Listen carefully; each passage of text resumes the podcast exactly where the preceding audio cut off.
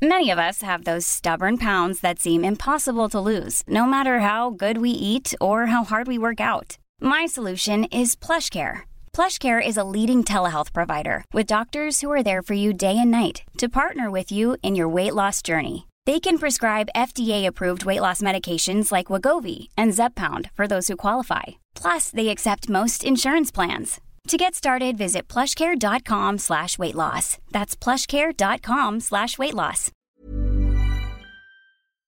Chef pastelero res- del restaurante Ambrosía Banquetes, originario de la Ciudad de México y empezó a cocinar hace 30 años. Estudió en Francia, España, Cuba y Jamaica. Busca sobre todo la innovación en cada postre, en cada trabajo, Delicioso. cada diario. Y las nuevas tendencias en pastelería buscan ese equilibrio de textura, sabor y aromas. Muy buenas tardes, chef Lorenzo Castro. Gracias por estar aquí con nosotros en el dedo en la llaga. Al contrario, un gusto estar aquí compartiendo con todos ustedes lo que es eh, el arte de la gastronomía. Y de la pastelería. Y de la pastelería. Y de llenarnos de momentos dulces, porque qué bárbaro. Ese cuando es el pasamos que por más el nos stand, hace feliz. Qué el cosa. momento de Ese es llegar el- al post. Ese es el orgasmo de la comida, hay que decirlo así, es cuando dices, este es el mejor momento, el clima. ¿Qué tal? Exactamente. ¿Cuántos años llevas en Ambrosía, que es una gran banquetera? Cuéntanos. Aquí, eh, como también hay una escuela que es el Centro Culinario, yo llevo alrededor de 13 años dando cursos. Eh, y en lo que es banquetes Ambrosía, eventos, estoy cumpliendo un año como chef pastelero ejecutivo. eh, cambiando las las este las recetas mejorando eh, eh, estando con todo el personal capacitándonos día a día viendo lo nuevo eh, desde la vista olor este, texturas todo todo estamos echándole muchas ganas y precisamente aquí en este evento tan importante estamos eh, dando a probar unos pequeños bocadillos dulces, Qué unos petit four, que el que nos ha comentado más, por ejemplo, los comensales, Sí. han probado un cremoso de chocolate mexicano al 66%, un cremoso de frambuesa, un choconostle confitado, Uy, Bueno, bueno, una bueno. esponja este con sifón y horneado en el microondas Ay, pero qué con ideal, un poquito de oro. Es una explosión de sabores increíbles. Muy sofisticado se escucha. Y chef, muchas veces yo siento que no es tan valorado la parte repostera. Siempre le atinamos o vamos o apostamos por los chefs salados. Pero los chefs dulces merecen su gran lugar. Claro. ¿Qué opinas sobre gran esto? punto es cierto. Siempre Es ponemos el dedo en la llaga justamente en los, eso. dul- en, Sí. en los salados. Exactamente.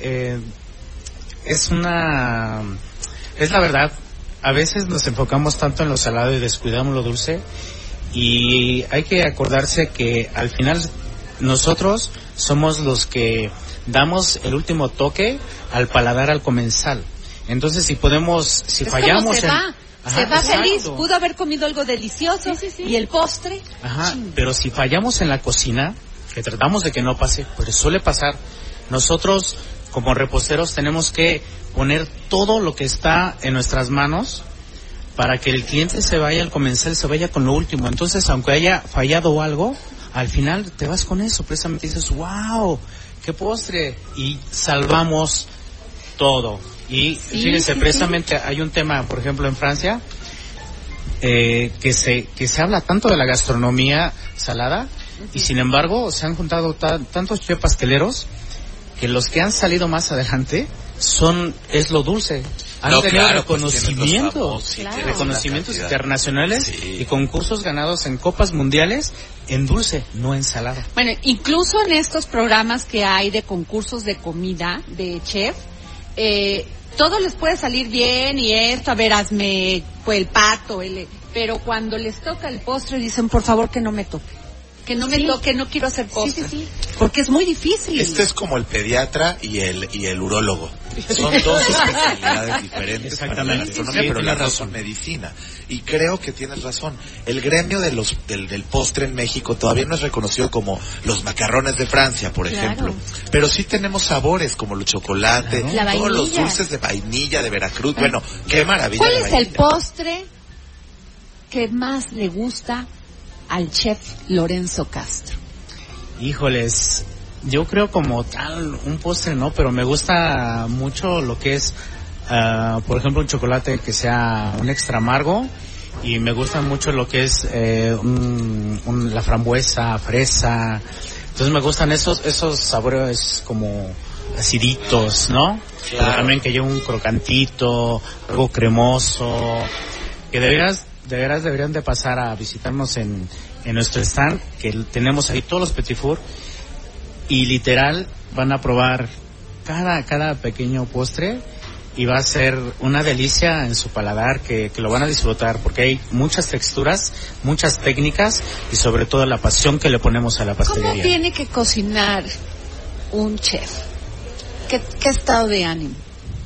Yo Cuando que se enojan y cocinan, tenemos todos los es- eh, estados de ánimo, ¿no? Sería que "Ah, estamos cocinando felices, ¿no? Pero un repostero parecería que tiene que estar feliz siempre.